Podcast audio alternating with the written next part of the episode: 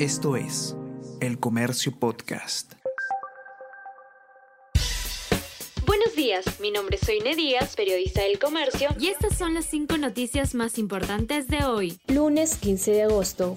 Juzgado niega a equipo especial de la Fiscalía acceso a cámaras de Palacio. El juez Raúl Justiniano Romero dice que Ministerio Público no ha justificado razones en solicitud para obtener las grabaciones. Indica que con el pedido se requiere investigar al presidente y que su juzgado no tiene competencia para este caso. Fiscalía apelará a la decisión.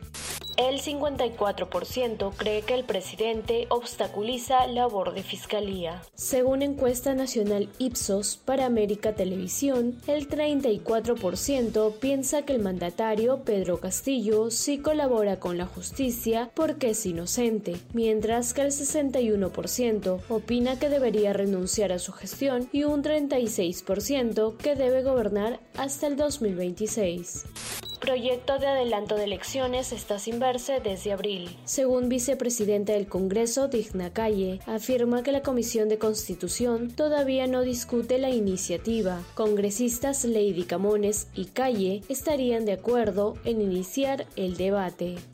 Pacheco entregó a fiscales notas que serían de Castillo sobre los ascensos. El exsecretario general de Palacio de Gobierno, Bruno Pacheco, habría entregado a la Fiscalía papeles escritos a mano por el presidente Pedro Castillo con instrucciones sobre los ascensos en las Fuerzas Armadas y la policía, según informó Panorama.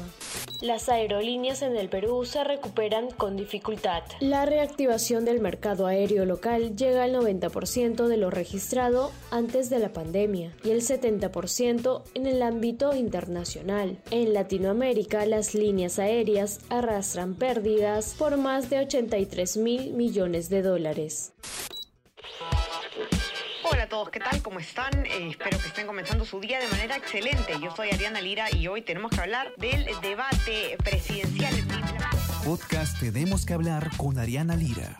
Lunes, miércoles y viernes desde las 7 de la mañana.